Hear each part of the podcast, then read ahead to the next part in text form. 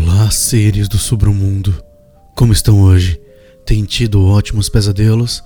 Galera, queria agradecer aqui todo mundo que tá mandando feedback para mim, tá bom? Todo mundo tá chegando para conversar sobre qualquer assunto. Lembrando que eu sou sempre muito aberto a todo mundo, gosto de ouvir o que vocês têm a falar para mim. É, gosto de ouvir críticas, gosto de ouvir sugestões, gosto apenas de você ouvir falar: "Ah, Bruno, gostei daquele episódio. Ah, Bruno, eu odiei aquele episódio".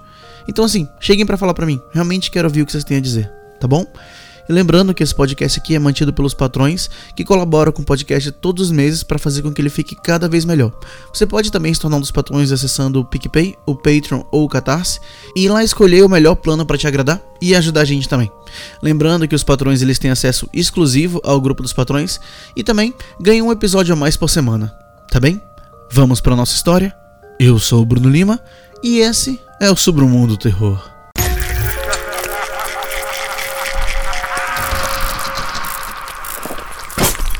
Submundo Terror.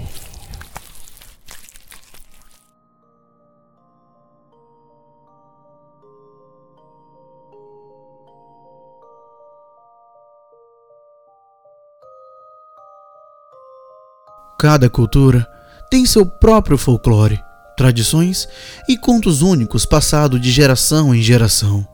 Nos tempos modernos, eles são frequentemente vistos pela maioria como um interesse ocioso de uma época passada, mas sempre os achei extremamente fascinantes.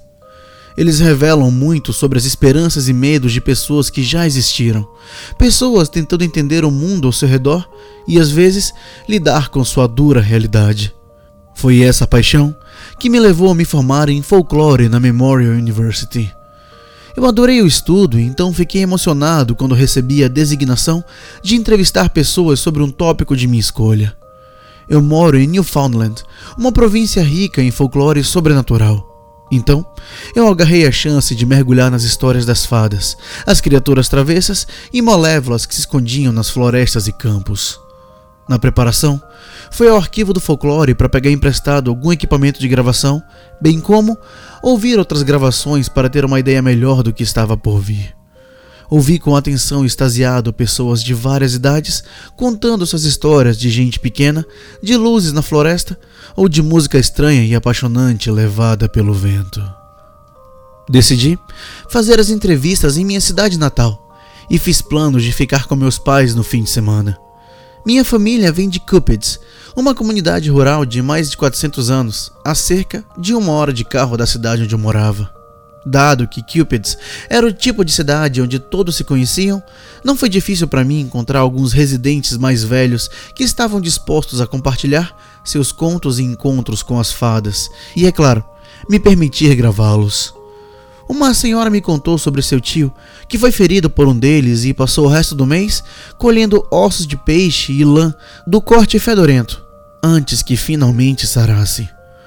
Outro encontro foi descrito por um cavalheiro que alegou ter ido para a floresta armar armadilhas para coelhos, somente para voltar para casa três semanas depois, sem memória alguma do que tinha acontecido. A última entrevista do dia foi reservada para o meu avô, que concordou em me contar sua história. Mas ao contrário dos outros, agora parecia relutante em fazê-lo. Garantia a ele que poderia encontrar outra pessoa se ele se sentisse desconfortável. Mas ele balançou a cabeça e começou a falar. Ele me disse que sua mãe sempre o alertava sobre ele andar por uma determinada trilha, que para passar com segurança, ele deveria usar o casaco do avesso e carregar algumas migalhas de pão, ou então ele seria levado. Mesmo naqueles tempos mais supersticiosos, ele não era o tipo de pessoa que acreditava nessas coisas.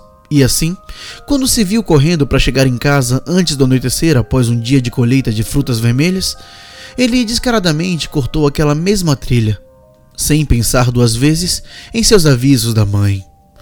Ele lembrou que enquanto caminhava ao longo do caminho, as árvores ao redor pareciam se fechar sobre ele. A área parecia mais opressiva Embora se sentisse um tolo, ele decidiu naquele momento voltar e seguir outro caminho. Ele começou a tremer enquanto contava sua história, mas agora as lágrimas enchiam seus olhos enquanto ele gaguejava, enquanto tentava descrever o que viu quando voltou. Demônios! Foi tudo que ele finalmente conseguiu. Peguei sua mão úmida para acalmá-lo e disse-lhe novamente que ele não precisava mais me dizer. Mas ele recuperou o controle de si mesmo e me disse que corria, jogando freneticamente as migalhas de pão no chão e rasgando o casaco, virando-o do avesso e segurando no lugar como uma capa. Ele não parou nem diminuiu a velocidade até chegar em segurança em casa, irrompendo pela porta para encontrar sua mãe perplexa. Ela estava prestes a repreendê-lo por seu casaco rasgado, até que percebeu o que havia acontecido. Momento em que o abraçou e agradeceu a Deus por ele estar seguro. Quando meu avô olhou para o seu casaco, ele notou três longos rasgos, como se fossem garras. Terminada a história, ele pediu licença trêmulo e foi para a cama.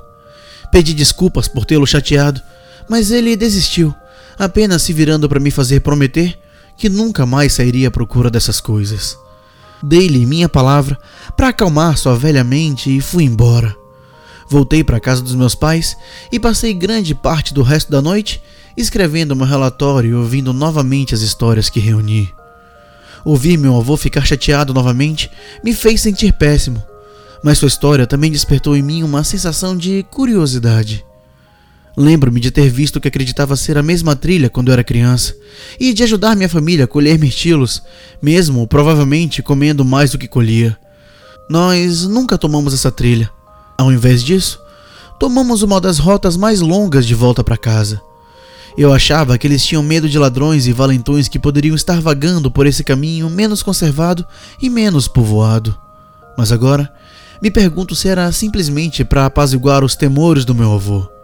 Na manhã seguinte, tentei escapar, explicando quando minha mãe me pegou na porta que eu iria dar um passeio pela minha cidade natal antes de voltar para a cidade. Uma vez fora, eu segui minhas memórias de volta para aquele canteiro de mirtilo, e com certeza, lá estava. O caminho que eu me lembrava de ter visto anos atrás.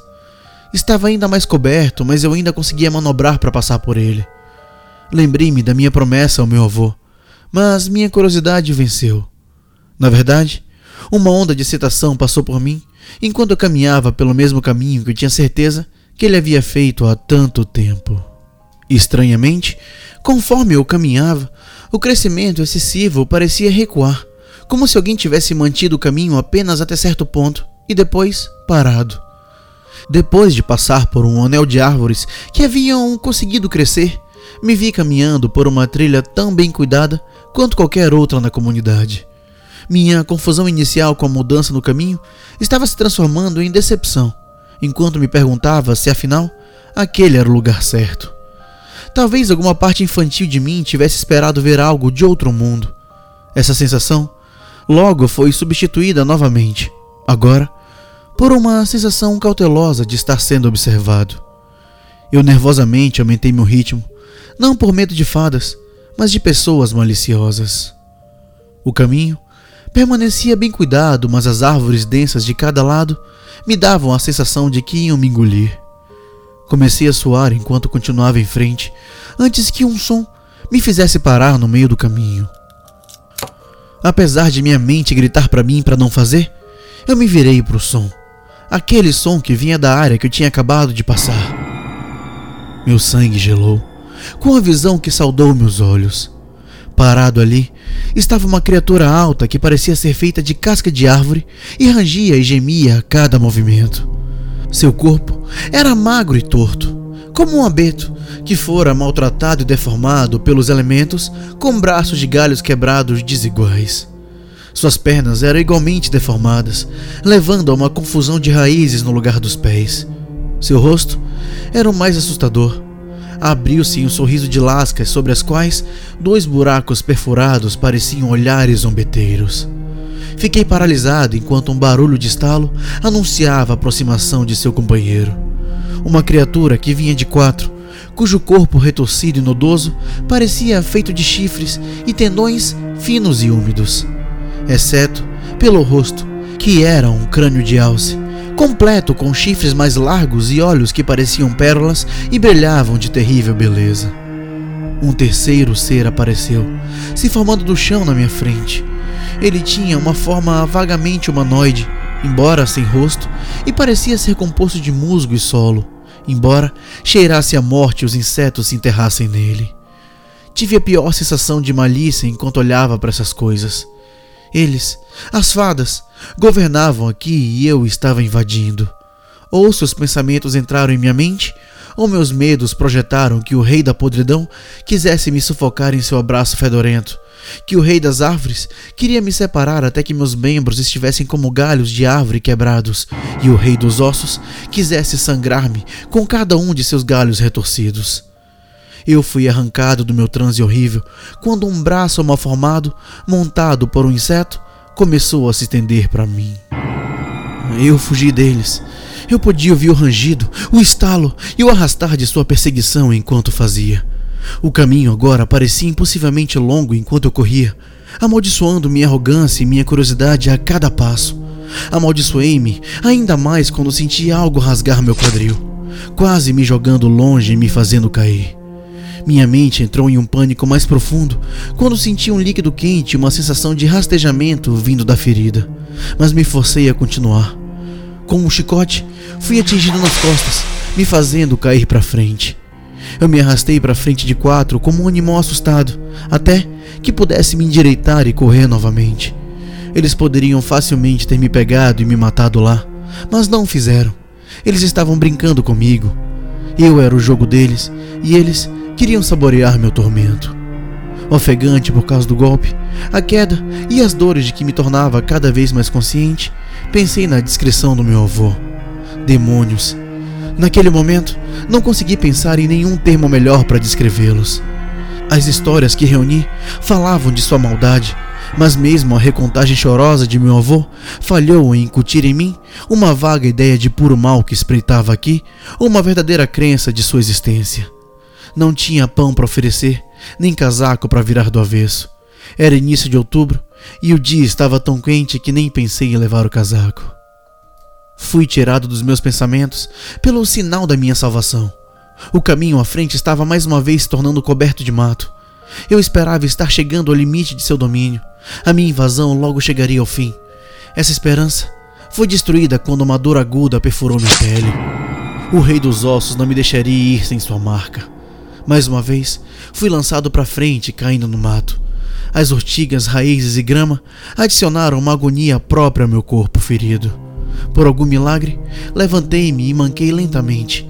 Embora fosse incapaz de respirar fundo, eu tropecei pelo resto da vegetação, um passo para longe da minha liberdade, quando ouvi um rangido e um estalo, como um galho de árvore quebrando.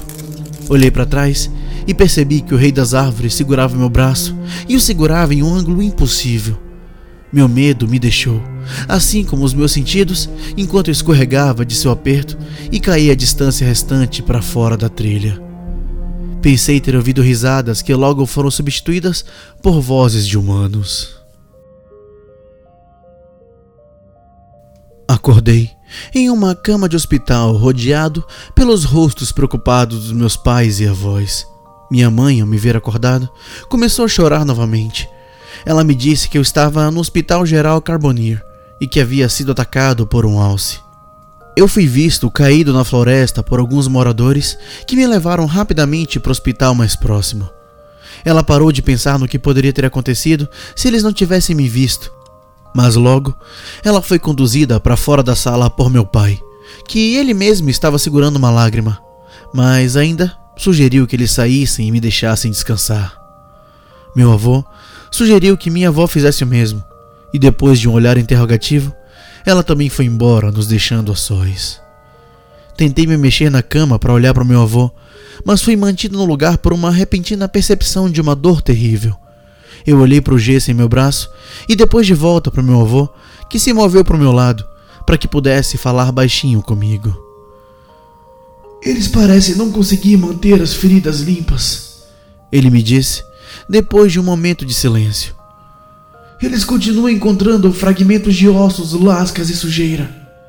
Ele se interrompeu, então continuou tristemente. Você foi procurar as fadas, não foi? E foi sem nem mesmo o mínimo para se proteger. Seu rosto estava pálido quando ele apertou minha mão. Eu nunca deveria ter te contado minha história. Me desculpe. Eu lamento não ter feito você acreditar em um velho. Antes que eu pudesse dizer uma palavra, ele me deixou com meu descaso cheio de culpa. Eles me mantiveram no hospital até que as feridas no meu braço e meu quadril cicatrizassem completamente, por medo de infecção devido ao suprimento interminável de itens que precisavam ser retirados deles, assim como o fedor insuportável que estava na ferida. Lembro-me de ter acordado em um sono agitado uma noite e encontrar uma centopeia saindo do meu quadril. Gritei, até que vieram as enfermeiras que arrancaram de mim o inseto que se debatia, e, depois de olhar melhor a ferida, limparam-na de novo e partiram com olhares de medo e nojo, mal escondidos em sua face. Quando as minhas feridas e ossos cicatrizaram, eles abriram meu gesso, apenas para encontrar uma casca de árvore e agulhas de abeto endurecidas em volta do meu braço. Por mais desconcertante que fosse, meu braço foi curado e eles não encontraram sinais de infecção. Então, fui mandado para casa.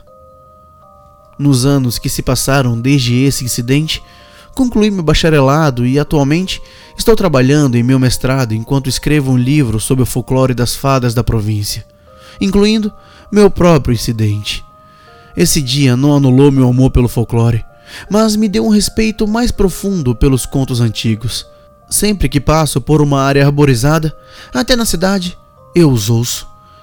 Eu ouço suas risadas maldosas e os terríveis rangidos. Eles querem sua oferta.